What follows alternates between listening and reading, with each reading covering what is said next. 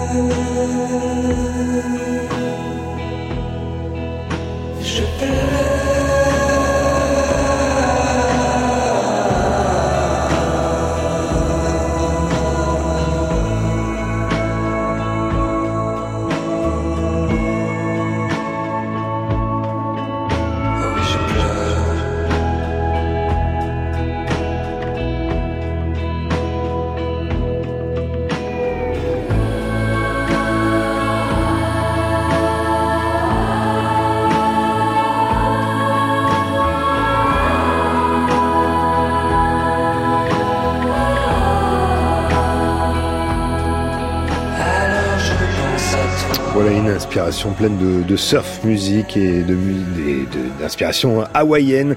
Leila, c'est le nouveau titre euh, du groupe euh, La Femme. Marlon et Sacha, les deux têtes pensantes de la femme, les deux têtes pensantes de la femme, qui ont toujours été donc attirées par la musique hawaïenne américaine. Extrait de leur euh, nouvel album sorti le 19 mai dernier. Il est 6h09 sur France Culture. France Culture, les enjeux Baptiste Muckensturm. C'est un mouvement social qui voit défiler depuis euh, déjà deux mois, euh, qu'il dure plus ou moins, toutes les têtes politiques de la gauche. Hier, c'est Jean-Luc Mélenchon qui est venu soutenir les grévistes de Verbaudet au siège de l'entreprise à Tourcoing. Euh, Sophie Binet, la nouvelle patronne de la CGT, s'y était rendue dès son élection en avril. Et puis évidemment les députés locaux, Fabien Roussel, David Guiraud, Adrien Quatennens, élu du Nord, mais aussi François Ruffin, représentant de la, de la Somme pour la, la France insoumise, sont venus régulièrement en voisins. Il faut dire que le conflit, le conflit dure depuis euh, plus de deux mois et il ne semble pas près de se terminer. Alors pour en parler, nous sommes en ligne avec Chloé Lebas. Bonjour. Bonjour. Vous êtes doctorante en sciences politiques à l'Université de Lille. Merci beaucoup d'être avec nous ce matin. Le conflit, en fait, euh, Chloé Lebas, est assez euh, logique, il est classique. Les grévistes réclament tout simplement des augmentations de salaire.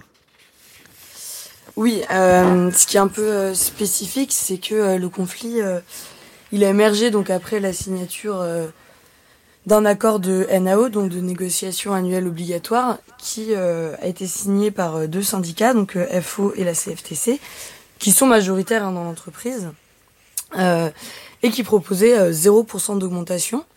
Donc si c'est assez courant d'avoir des, luttes au moment des NAO, le fait qu'il y ait absolument euh, aucune forme de conciliation est quand même assez rare. Et par ailleurs, euh, ce qui est rare, c'est qu'un conflit dure aussi longtemps et soit aussi euh, pérennisé.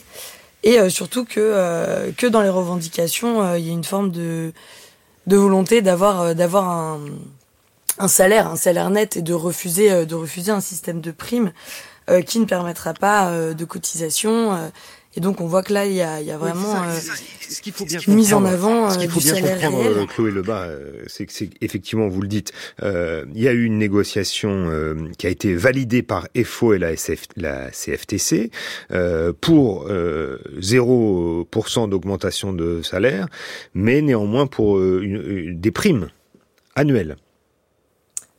Oui, mais déjà les primes annuelles sont de 650 euros. Euh, donc ce qui est euh, quand même euh, extrêmement faible. c'est des primes dites de partage de la valeur. et apparemment, ces 650 euros n'ont même pas vraiment été touchés pour le moment. par ailleurs, le, en fait, les négociations sont très violentes puisque lorsque les, les, grévistes et leur et leur soutien extérieur ont rencontré le patron et, et le DRH, euh, il leur a été dit que l'une des manières de gagner plus, c'était en fait de bah, d'avoir des plus petits salaires, de travailler moins pour pouvoir euh, avoir des aides de la CAF. Mmh. Donc en fait, il y a vraiment une politique euh, d'appui sur des aides sociales et surtout de paupérisation des travailleuses. Par ailleurs, c'est des femmes qui sont toutes au SMIC, quel que soit leur niveau d'ancienneté. Et donc il y a c'est aussi ça en fait qui qui a déclenché la colère. C'est pas tellement le fait euh, de pas avoir de prime, c'est le fait euh, d'avoir un salaire euh, réel et sur lequel on cotise qui est très bas. Mmh. Et à mon avis, le, le fait qu'on ait énormément parlé de la cotisation, de ce qu'est le salaire, là pendant le conflit contre la réforme des retraites, n'y est pas complètement pour rien. Il y a, y, a, une attention à, à ce qu'est la cotisation. Mmh. Effectivement, euh, on, ces, ces, ces, femmes, parce qu'on va le voir dans, dans un instant, il s'agit majoritairement de femmes, euh, gagnent à peu près euh, le même salaire, qu'elles soient, euh, qu'elles aient une ancienneté de, de, 10 ou 20 ans ou qu'elles aient été euh, nouvellement embauchées. Quels sont leurs métiers? Alors, on va trouver des métiers principalement de ce qu'on appelle de manutention.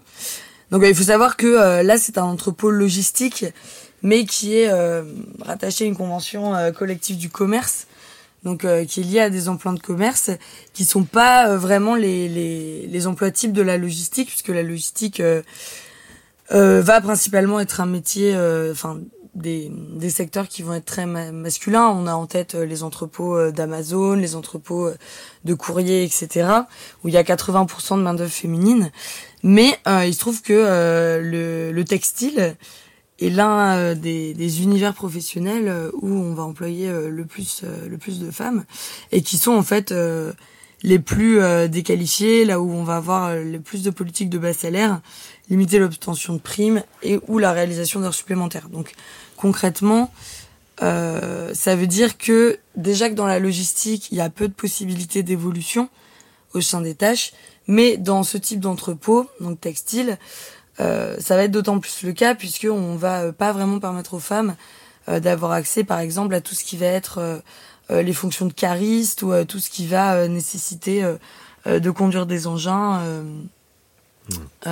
ou d'un tout petit peu plus de qualification. Alors quand je dis des de qualification, c'est aux yeux du patronat évidemment, puisque ce sont ce sont des métiers qui demandent qui demandent en réalité beaucoup de savoir-faire, une forme physique, etc., mais qui sont déqualifiés euh, par le salaire. Ouais. Ce sont des femmes qui sont euh, à temps partiel, hein, euh, généralement. Donc, effectivement, on parlait tout à l'heure des salaires qu'elles touchent, que ces femmes touchent, qui peuvent attendre 1747 euros brut par mois. Ça fait à peu près 1383 euros net. Mais comme ce sont des femmes à temps partiel, elles touchent beaucoup moins, n'est-ce pas? Oui, il y a, effectivement aussi une politique euh, de temps partiel bah, qui est notamment euh, une opportunité hein, pour euh, aménager sa vie de famille. Mmh. Ce sont des temps partiels d'ailleurs qui commencent très tôt le, matin. Pardon, j'ai pas entendu. Désolé, le son est pas assez fort. ce sont des temps partiels qui commencent très tôt le matin. Oui, effectivement, bah de toute façon, il y a aussi des, y a des emplois de jour, il y a des emplois de nuit. Donc euh, on est sur des équipes euh, alors qui font pas exactement les 3-8 mais qui euh, si en plus pardon, excusez-moi, qui font les 3-8 et d'ailleurs c'était un mode d'organisation qui a été maintenu sur le piquet de grève puisque les femmes ont tenu le piquet de grève euh, tous les jours hein, depuis euh, quasiment dix semaines et elles se relayaient sur leurs horaires de travail donc euh, entre 8. Mmh. Elles sont peu syndiquées ces, ces femmes de, de, de mais pourtant la CGT est très présente sur place. Chloé Lebas d'ailleurs c'est le seul syndicat qui a refusé de signer l'accord donc avec la direction sur les primes, ne renonçant pas donc à, à, la revalorisation des salaires. Elle apporte un, un soutien important au mouvement la CGT sur place. Oui, alors dire qu'elles sont peu syndiquées, en tout cas à l'issue du conflit, c'est pas vraiment vrai, puisque euh, alors après c'est peut-être euh, des chiffres un peu euh, gonflés, mais si on considère que les 90 femmes en grève ont au moins pris leur carte à la CGT, on n'est pas sur un faible taux de syndicalisation, puisque le, le taux de syndicalisation moyen en France est de est de 8%. Dans les entrepôts en moyenne, ça va être 4%. Euh, donc là, on est plutôt euh, sur une sur une moyenne haute. Donc euh, oui, alors en fait, ce qui s'est passé, c'est que la CGT a commencé à s'implanter à Verbaudet en novembre au moment des élections professionnelles et a quand même fait 17%.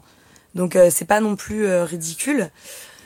mais il y a eu un soutien très actif de l'union locale de Tourcoing, notamment, qui qui a qui avait déjà aidé ces, ces femmes à monter une section en novembre ces femmes et ces hommes d'ailleurs, puisque le délégué est un homme. Euh, et donc, euh, il y a eu un soutien réactualisé. Euh, c'est-à-dire, en quoi consiste ce soutien? Alors, c'est toujours un peu compliqué de savoir exactement de manière exhaustive tout ce qui est fait.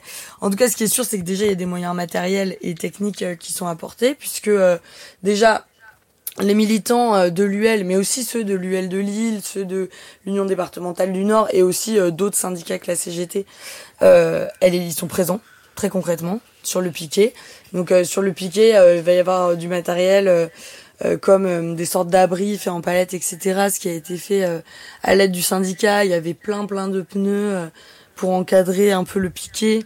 il y avait l'organisation de barbecue, il y avait des tonnelles. Voilà, donc on peut penser à cet apport-là. Euh, il y a eu un gros apport bah, de communication. Donc euh, l'usage des réseaux sociaux, des syndicats, la mobilisation de réseaux militants. Il y a aussi un soutien financier, hein. il y a un soutien financier qui est très important. Voilà, c'est ce que j'allais dire. Effectivement, euh, il y a eu aussi la mise en place d'une caisse de grève. Et en fait, dans l'attente de, de solidarité plus large, la, CGT a en fait avancé euh, la compensation des salaires de manière euh, intégrale. Donc je sais pas exactement ce qu'il en est là, mais euh, mais en tout cas dans les premières semaines, la CGT compensait intégralement tous les salaires des 90 grévistes grâce à leur trésorerie. Mmh. Donc ce qui est quand même pas rien. Et par ailleurs, ils ont aussi participé bah, activement aux négociations. En fait, la CGT a même intenté euh, un procès à l'entreprise pour le recours aux intérims pour remplacer les grévistes, donc ce qui est complètement illégal. Et euh, c'est euh, complètement le syndicat euh, qui a mené, mené cette lutte juridique. Elles ont été accompagnées au moment des, de la commission de conciliation avec avec le patron.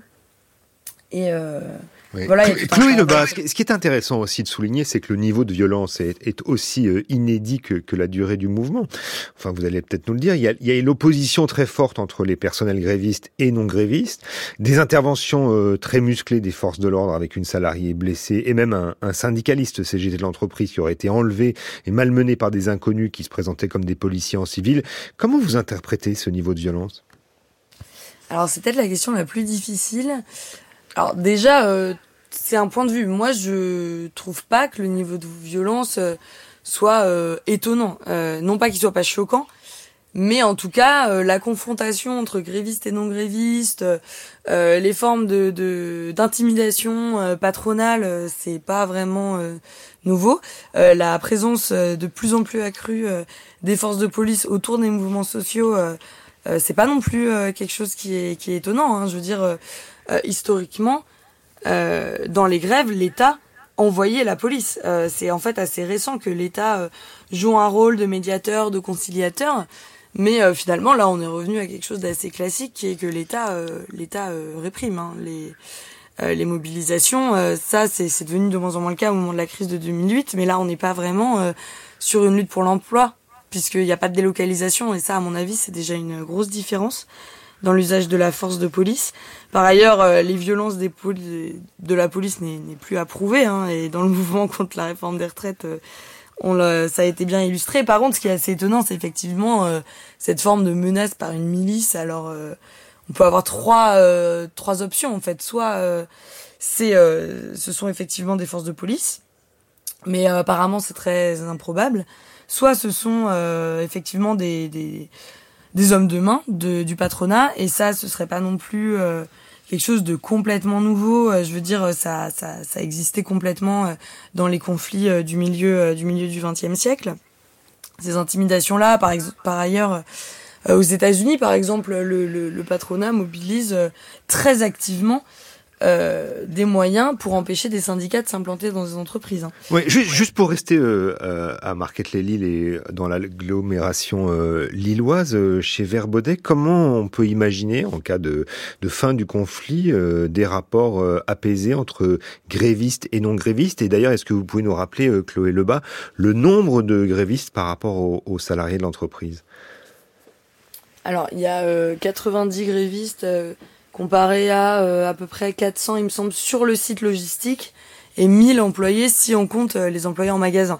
Donc sachant que c'est pas les mêmes groupes, hein, donc euh, vu que la logique d'externalisation pousse à pousse à une division des groupes, des entités. moi franchement, la question de la pacification des relations,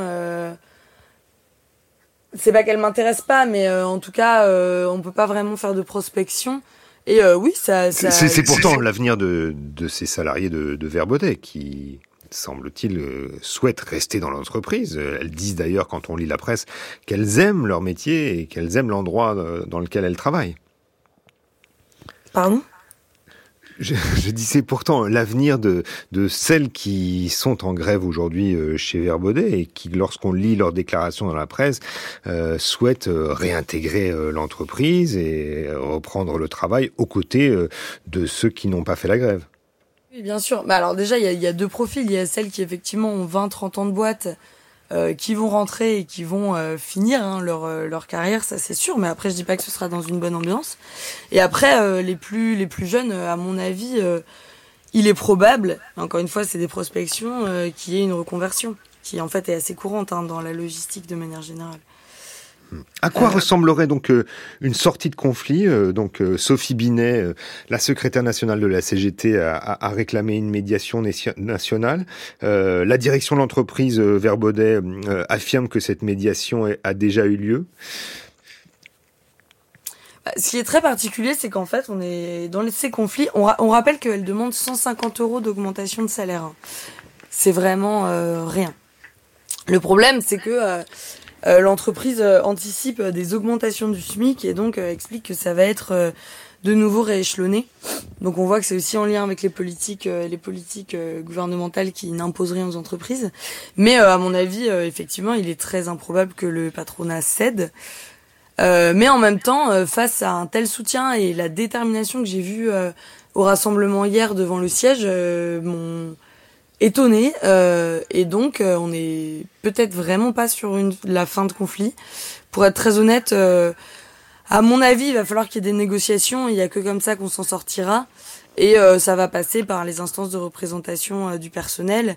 Et euh, finalement, tout le monde va en sortir perdant d'une certaine manière. Oui.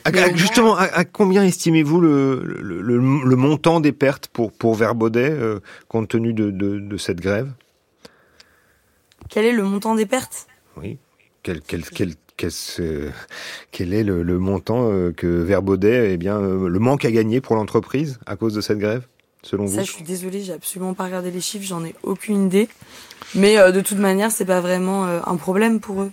Enfin, à mon avis, ils vont plus. Non, sans être un problème, il s'agissait juste euh, de, de l'évaluer en tout cas. Merci beaucoup, Chloé Lebas, de nous avoir répondu euh, ce matin dans les enjeux territoriaux à propos de ce conflit euh, de l'entreprise Verbaudet et des, de ces femmes en grève qui réclament une augmentation de salaire. Chloé Lebas, je rappelle que vous êtes doctorante en sciences politiques à l'Université de Lille. Les enjeux à retrouver sur franceculture.fr et l'appli Radio France. 6h26 aujourd'hui sur France Culture. Alors, des nouvelles des matins de Guillaume Erner avec à 7h14 la question du jour.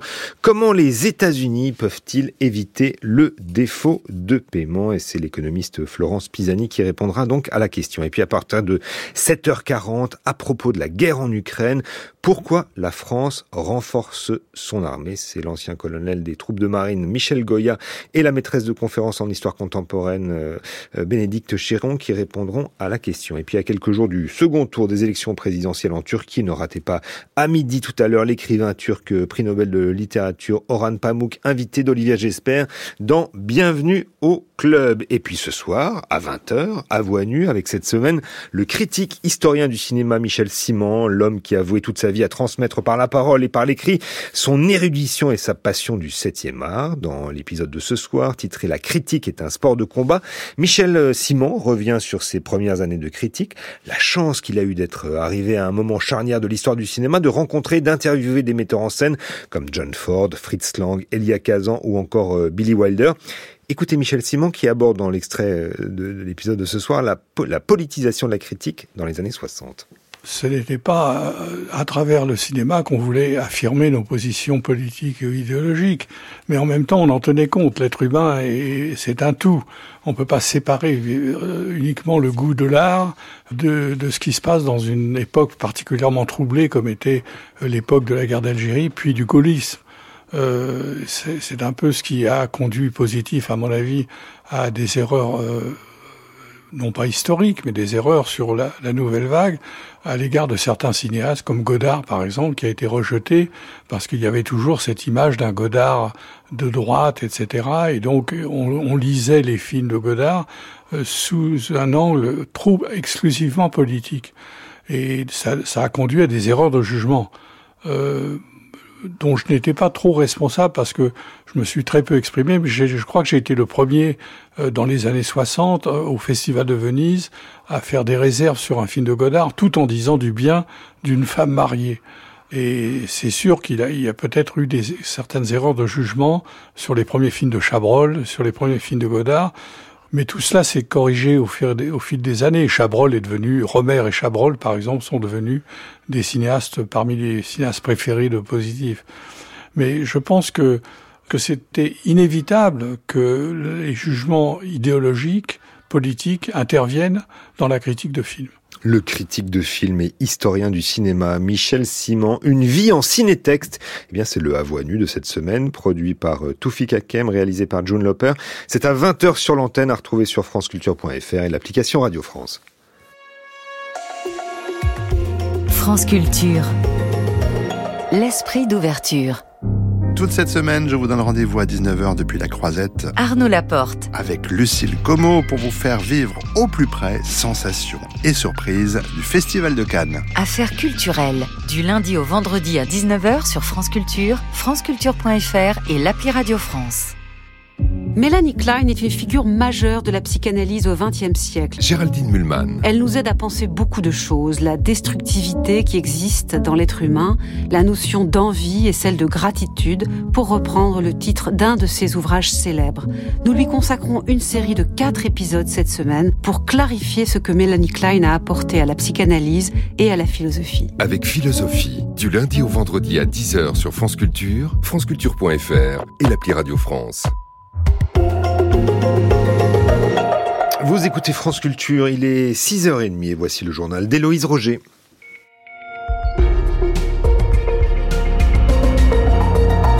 Bonjour Héloïse. Bonjour Baptiste, bonjour à tous. Il ne reste que 10 jours au président américain pour trouver une solution et payer les factures du pays, sans quoi de nombreux Américains payés par le gouvernement ne pourront plus rien percevoir. Au lendemain du discours d'Elisabeth Borne sur l'objectif de réduction des gaz à effet de serre dans le pays, les différentes filières se préparent, celle de l'industrie par exemple. Comment peut-on faire baisser les émissions dans ce secteur? Élément de réponse dans le journal. Les parents d'élèves en colère en Seine-Saint-Denis, ils appellent aujourd'hui à occuper pacifiquement les bureaux des directeurs d'école pour protester contre le manque d'enseignants. C'est une course contre la montre pour le président américain Joe Biden et le chef de la majorité républicaine à la Chambre des représentants, Kevin McCarthy. Ils doivent trouver un terrain d'entente pour payer les factures du pays. La menace d'un défaut de paiement plane. Les républicains s'opposent au relèvement du plafond maximal d'endettement public autorisé tant que Joe Biden n'envisagera pas de réduire fortement les dépenses publiques. Hier soir encore, le président et le chef de la majorité républicaine se sont retrouvés à la Maison-Blanche. Alors Sébastien Paour, il y a eu du progrès, mais pas d'accord. Deux rendez-vous en deux semaines, un troisième hier soir cette fois en tête à tête, pour faire encore le même constat. L'échéance de l'Amérique sans argent public approche. Toujours pas d'accord pour relever le plafond de la dette, mais Biden se dit optimiste et McCarthy aussi, en quelque sorte à la sortie. Je pense que le ton été meilleur qu'à n'importe quel autre de nos discussions. Nous sommes tous les deux d'accord, nous voulons être en mesure de parvenir à un accord. Nous sommes tous deux d'accord sur les points de désaccord. Mais je pense que le professionnalisme, l'honnêteté et le désir de trouver un terrain d'entente ont été productifs. Le défaut de paiement n'est pas une option, écrit Joe Biden dans le communiqué publié après le rendez-vous. Hypothèse très probable pourtant et dès le 1er juin pour sa secrétaire au Trésor Janet Yellen. Sinon, eh bien sinon, les Américains payés par le gouvernement ne le seront plus. Plus versés non plus les salaires et retraites des fonctionnaires et militaires, tout comme les prestations sociales, sans compter les risques pour l'économie mondiale. Notre, notre, correspondant à Washington, Sébastien Paour. 19 jeunes ont été tués dans un incendie dans un appartement au Guyana en Amérique du Sud. Un incendie possiblement malveillant, selon la police, qui a complètement ravagé un dortoir scolaire de filles il y a deux jours. Le président a qualifié ce drame d'horrible et de douloureux. Il a décrété trois jours de deuil national et s'est réuni avec les proches des victimes. Des combattants venus d'Ukraine ont fait hier une incursion armée en Russie et dans la région de Belgorod. Une attaque qui a contraint la Russie à décréter un régime antiterroriste et à évacuer les civils pour tenter de repousser cette nouvelle attaque sur son sol. Plusieurs villages ont été touchés par des obus. Et s'il faisait 4 degrés de plus en France Le gouvernement français lance une grande consultation publique aujourd'hui. Avec une hypothèse pessimiste, la France pourrait voir donc sa température augmenter jusqu'à 4 degrés d'ici 2100. Le gouvernement veut définir une nouvelle stratégie pour adapter la France aux enjeux du réchauffement climatique. Hier, la première ministre Elisabeth Borne, devant le Conseil national de la transition écologique, a évoqué, elle, l'objectif du gouvernement pour baisser les émissions de gaz à effet de serre. Pour atteindre notre objectif en 2030, nous devons doubler le rythme, a-t-elle souligné. Un point d'étape avant la présentation globale fin juin fin juin ou début juillet de la planification écologique. D'ici là, le gouvernement doit confronter sa feuille de route avec celle des différentes filières, dont celle de l'industrie. Elle représente 20% des émissions de gaz à effet de serre dans le pays. Mais alors, comment s'y prendre pour amorcer cette baisse? Catherine Pétillon a posé la question à Claire Tunetui, déléguée générale de l'Association des entreprises pour l'environnement. De toute façon, l'industrie ne pourra pas agir seule. C'est une transformation qui est extrêmement collective, qui est vraiment, on peut dire, presque écosystémique. Hein. Il y a deux catégories d'émissions. On a les émissions énergétiques et les émissions, ce qu'on appelle les émissions de process. Les émissions énergétiques, dans une certaine mesure, on peut les remplacer soit par de l'électricité pour certains procédés pas trop chauds, soit par des combustibles non fossiles que vont être les combustibles solides de récupération qui sont faits avec des déchets, que peuvent être même le bois ou le biogaz. Donc on trouve des biomatériaux pour venir faire cette combustion à haute température. Donc là, on, sait décarboner d'une certaine façon les émissions énergétiques. En revanche, les émissions de process, la façon de les décarboner, c'est de mettre moins de produits neufs, moins de matières neuves dans les matériaux. Donc on va recycler un maximum. Donc euh, il y a un, gros effort d'efficacité pour utiliser moins de ce qu'on appelle matière neuve. Et puis la dernière façon de décarboner, c'est de prendre le CO2 qui est émis, de le récupérer et euh, soit de le stocker dans des endroits de, stockage de long terme, soit de le remettre dans d'autres process industriels qui sont utilisateurs de CO2, mais il y en a moins. Après, il y a effectivement des limites quand on parle de combustibles renouvelables ou de biomasse. Euh, il y a des limites et c'est plus cher que les fossiles. Donc, il faut que le marché accepte cette hausse de coûts. Les premières pistes de Claire Tunetui, déléguée générale de l'Association des entreprises pour l'environnement, au micro de Catherine Pétillon. Les parents d'élèves du collectif On veut des profs ont lancé hier une seconde action en justice contre l'État français. Ils dénoncent des absences non remplacées de professeurs qui se traduisent en une perte d'heures de cours pour leurs enfants. En Seine-Saint-Denis, les parents d'élèves dénoncent, eux, le manque d'enseignants. Le département est le plus touché de France, avec 9% des contractuels dans les écoles contre 1, 1,5% en moyenne nationale. Alors pour monter au créneau, les parents d'élèves, soutenus par la FCPE, appellent à une journée d'action ce matin en occupant, en occupant pacifiquement pendant une heure les bureaux des directeurs d'école. À cela, la direction des services départementaux de l'éducation nationale du 93 a envoyé des recommandations fermes aux directeurs. Il faut interdire les parents d'élèves d'entrer, appeler la police, relever les identités en vue des dépôts de plainte, bref des mesures disproportionnées une atteinte au dialogue et une illustration des tensions entre les syndicats et le gouvernement depuis la réforme des retraites, comme l'estime Marie-Hélène Plard, directrice d'école à Saint-Denis et co-secrétaire départementale du SNUIP 93. Les parents euh, proposent d'occuper symboliquement euh, le bureau de la direction et en gros de bloquer euh, du coup les réceptions d'appels pendant une heure. On est vraiment sur une action de type très symbolique qui généralement, il n'y a, a, jamais eu de séquestration de collègues ou voilà et en l'occurrence, là, euh, les parents, cette action, elle est pour revendiquer plus de moyens pour l'école, c'est-à-dire euh, d'avoir euh, plus d'enseignants afin d'avoir des remplaçants, mais aussi pour éviter un certain nombre de fermetures, pour que les conditions d'apprentissage des élèves en Seine-Saint-Denis soient meilleures. Et après, là, c'est peut-être la directrice qui va parler aussi. Clairement, enfin, moi, je ne me vois pas si des parents d'élèves viennent symboliquement occuper mon bureau. Je ne me vois pas faire prendre leur identité, aller porter plainte, déclencher un PPMS attentat intrusion comme si j'avais affaire à des terroristes. Pour moi, c'est inentendable. Les parents sont des partenaires de l'école. Ils doivent le rester. Ils ont le droit de revendiquer des choses, un certain nombre de moyens pour que leurs enfants bénéficient d'une meilleure scolarité. Et donc, euh, pour moi, ça ne participerait qu'à la dégradation du climat scolaire. Marie-Hélène Plard, directrice d'école à Saint-Denis, au micro d'Akim Kasmi. Un point sur votre météo pour finir. La France est séparée en deux par une diagonale allant de la Gironde au massif des Vosges.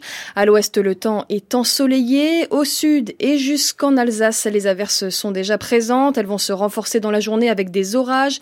Les températures minimales sont comprises entre 10 et 15 degrés jusqu'à 17 dans le Roussillon. Les maximales atteignent jusqu'à 18 degrés près de la Manche et 28 degrés sur le pourtour méditerranéen. Retour des enjeux internationaux avec vous, Baptiste Muckensturm. Merci Héloïse Roger. Et vous, on vous retrouve à 8h, sachant que le prochain journal de la rédaction de France Culture, c'est à 7h. 6h, 7h, les enjeux. Baptiste Muckensturm. Aux portes des États-Unis, dix jours après la suppression du dispositif d'expulsion des migrants sans titre de séjour, quelles sont les perspectives pour ceux qui sont en situation irrégulière et d'autres qui souhaitent entamer une procédure légale? Dans tous les cas, il s'agira d'un long chemin au cours duquel les candidats à l'immigration sont avant tout dissuadés de rentrer sur le sol américain, et c'est le sujet des enjeux internationaux, juste après celui qu'on appelle le boss.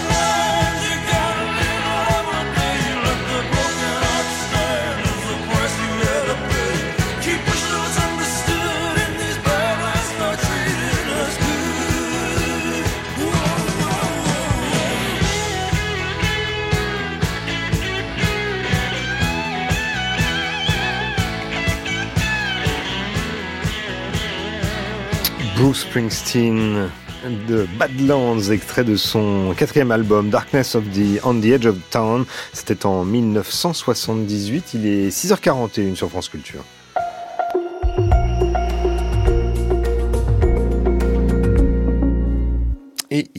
L'heure des enjeux internationaux. La semaine dernière, les États-Unis ont supprimé le titre 42, un dispositif juridique qui leur a permis depuis trois ans d'expulser de manière automatique des centaines de milliers de migrants au nom de l'urgence sanitaire, en l'occurrence la lutte contre la pandémie de Covid-19. Cette loi datant du 19e siècle n'avait servi qu'une seule fois en 1929 pour empêcher des navires chinois et philippins d'accoster dans les ports américains après des cas de méningite, mais elle avait été reprise par l'administration Trump en 2020 et donc prolongée par Joe Biden. La règle vient donc de changer sans pour autant revenir à la réglementation précédente.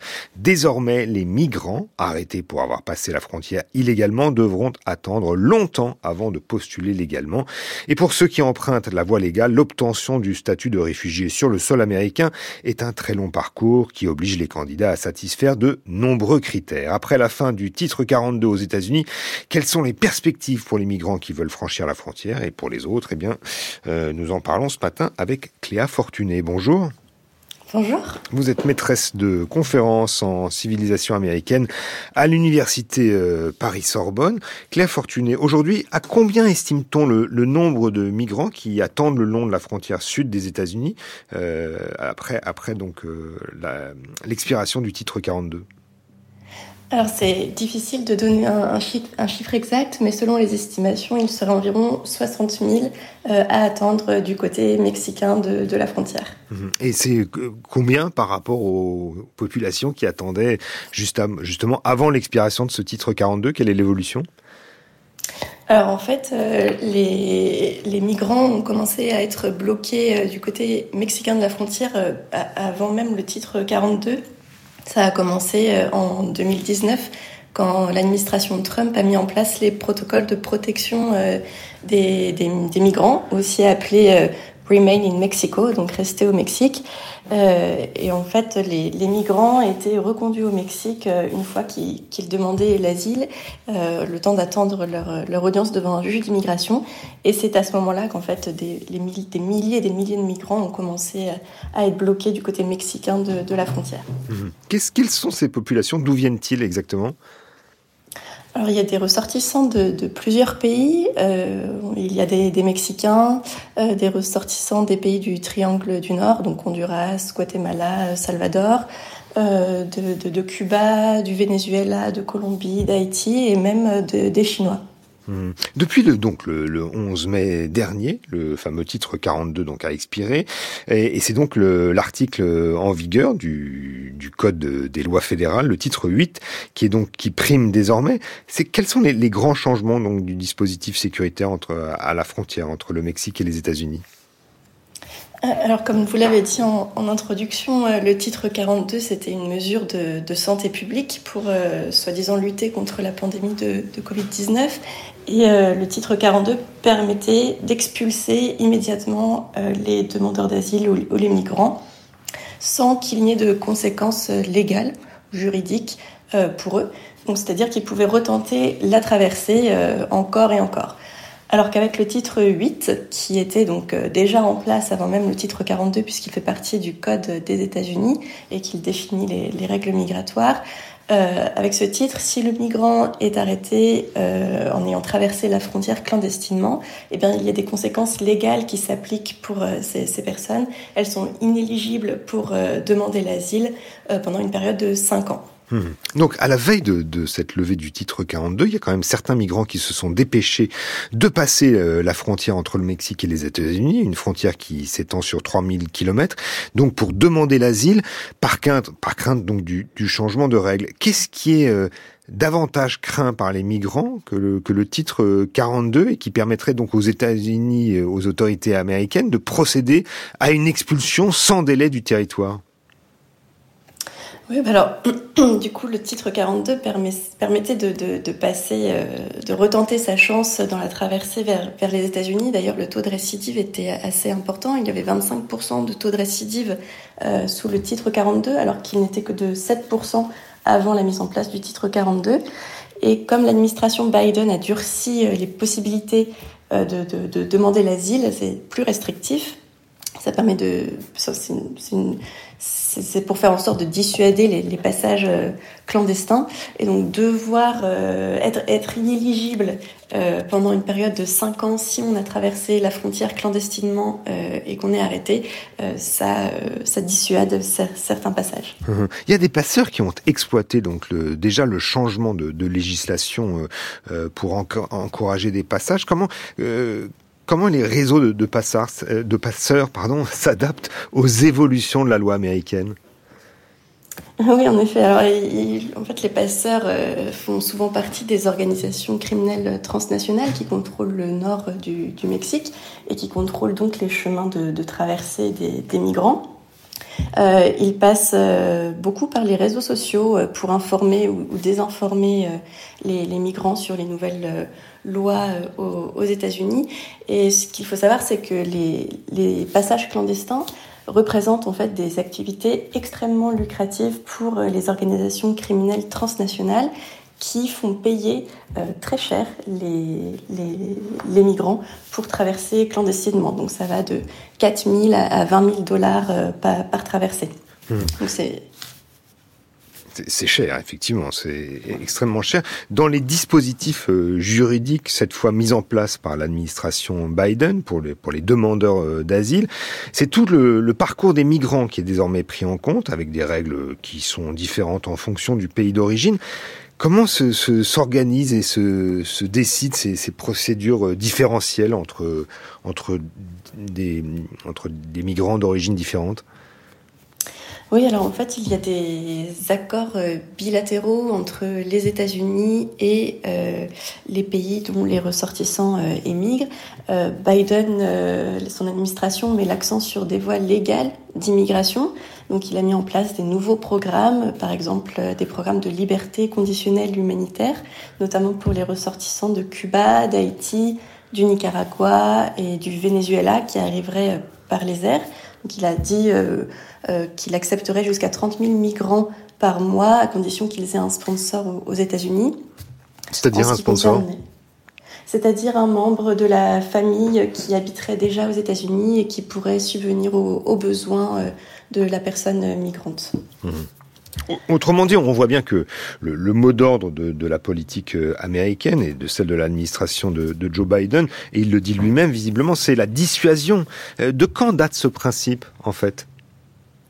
Alors, c'est une stratégie qui s'appelle en effet la stratégie de prévention par la dissuasion, qui date des années 1990, euh, donc, euh, qui a été mise en place sous l'administration euh, démocrate de, Clinton.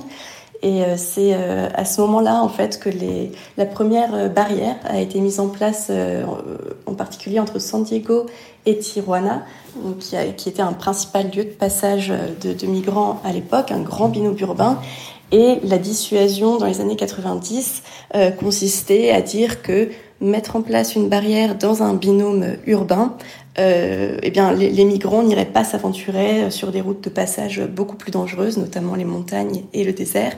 Mais la dissuasion n'a absolument pas fonctionné. Hum. Et ça fonctionne? Quelles, sont les, premières observations donc à la frontière depuis le 12 mai dernier? Eh bien, les États-Unis euh, s'attendaient et redoutaient un, afflux de migrants euh, suite à la levée du titre 42. Et pourtant, cet afflux n'a pas eu lieu puisque les arrestations euh, à la frontière ont même diminué de 50%. Et les demandeurs d'asile sont, toujours bloqués du côté mexicain et la dissuasion ne fonctionne pas puisque les migrants, quand ils migrent, souvent c'est pas par choix. ils fuient la pauvreté, la violence, les gangs ou même les dérèglements climatiques. Mhm. On, entend à, vous entendre que, à vous écouter que le parti de, Joe Biden, c'est de, joindre à la dissuasion aussi des, voies légales euh, alternatives pour entrer aux États-Unis. Euh, quelles sont les, grandes étapes par lesquelles doivent passer les demandeurs d'asile avant d'obtenir, pour les plus chanceux, un titre de, séjour? Alors les étapes sont assez euh, complexes et prennent énormément de, temps. Euh, déjà, ils doivent faire une euh, arriver à la frontière euh, États-Unis-Mexique, ils doivent faire une demande de rendez-vous via une application mobile qui s'appelle CBP One.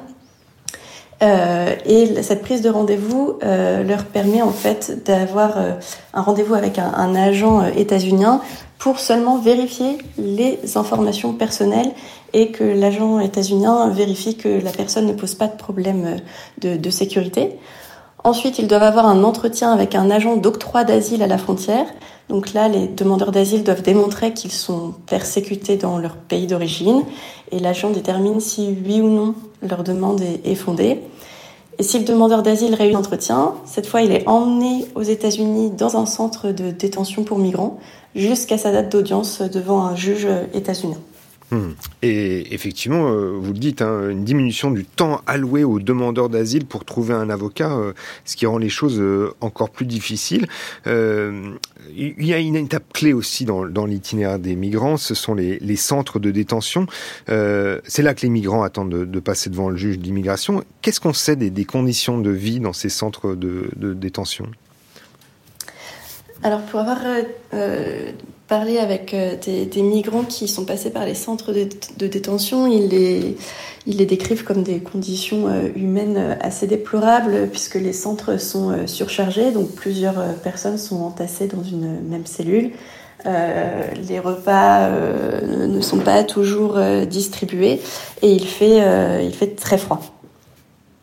Oui. Euh, effectivement, euh, des conditions euh, compliquées. On sait qu'ils sont aussi répartis sur l'ensemble du territoire et dans lesquels aussi des associations hein, qui militent pour le droit de, des demandeurs d'asile s'activent. Est-ce qu'ils ont accès au centre et quelle est d'ailleurs la, place de ces associations dans, dans le parcours des migrants? Alors les associations, elles sont, elles sont présentes en effet dans, dans, dans, le parcours des migrants. Les centres sont très fermés. Euh, mais ceci dit, euh, les centres de détention disent travailler avec euh, certaines organisations, notamment quand ils relâchent les migrants. Ils s'assurent que les migrants aillent dans les, associations pour ne pas qu'ils se retrouvent à la, rue. mais les associations sont aussi présentes beaucoup à, la frontière, déjà, quand les migrants arrivent pour demander l'asile. Les ONG sont souvent binationales donc elles vont accueillir les migrants, les orienter, euh, les informer sur les mesures euh, qui ont été mises en place aux États-Unis, les aider à remplir leurs papiers, euh, s'informer aussi sur est-ce que les personnes ont subi des violences lors de leur parcours, donc être à l'écoute, car très souvent les personnes migrantes ont, subi des, traumatismes. elles déposent aussi de l'eau sur les chemins qui sont réputés comme des chemins de, de passage clandestin. Euh, quelque chose de très important aussi, un travail très important que font les, ONG, c'est d'accompagner les migrants des centres d'accueil de migrants au Mexique au point d'entrée états-unien, puisque le, chemin à pied est très dangereux pour les, pour les migrants qui, sont vulnérables aux, cartels de drogue, parce que comme on l'a dit, les, les cartels profitent des migrants pour, pour les extorquer. Hmm. Et les, associations sont aussi présentes dans les grandes villes des États-Unis. Euh, je, pense à une association qui s'appelle Keep Tucson Together, qui est présente donc à Tucson en Arizona et qui organise toutes les semaines des ateliers pour euh, informer et euh, aider les migrants dans leur démarche administrative.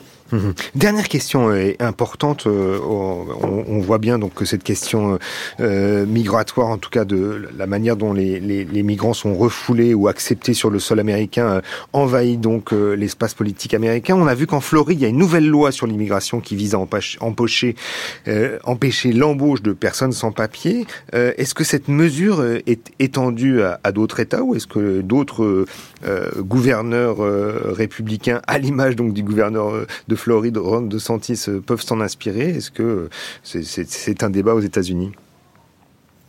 Oui, alors en effet, cette, euh, cette, loi en Floride, elle prendra effet euh, le, 1er juillet. elle oblige les, entreprises à vérifier le statut de, leurs employés. Alors ça, c'est pas quelque chose de, tellement nouveau. par contre, ce qui est nouveau, c'est que cette loi, elle s'appliquera au-delà du lieu de travail, au-delà du lieu de travail. Et euh, en effet, d'autres États euh, républicains, euh, notamment très certainement le, Texas avec son gouverneur Greg Abbott, va, va s'en inspirer. déjà, le gouverneur du Texas envoie des bus de migrants dans des villes démocrates comme euh, Chicago et New York en essayant de faire pression euh, sur, euh, sur la Maison Blanche. Et effectivement, on l'a vu, c'est arrivé plusieurs fois au cours des dernières années aux États-Unis. Merci beaucoup Cléa Fortuné de nous avoir éclairé donc sur les nouvelles dispositions de la politique migratoire aux États-Unis. Je rappelle que vous êtes maîtresse de conférences en civilisation américaine à l'université Paris-Sorbonne.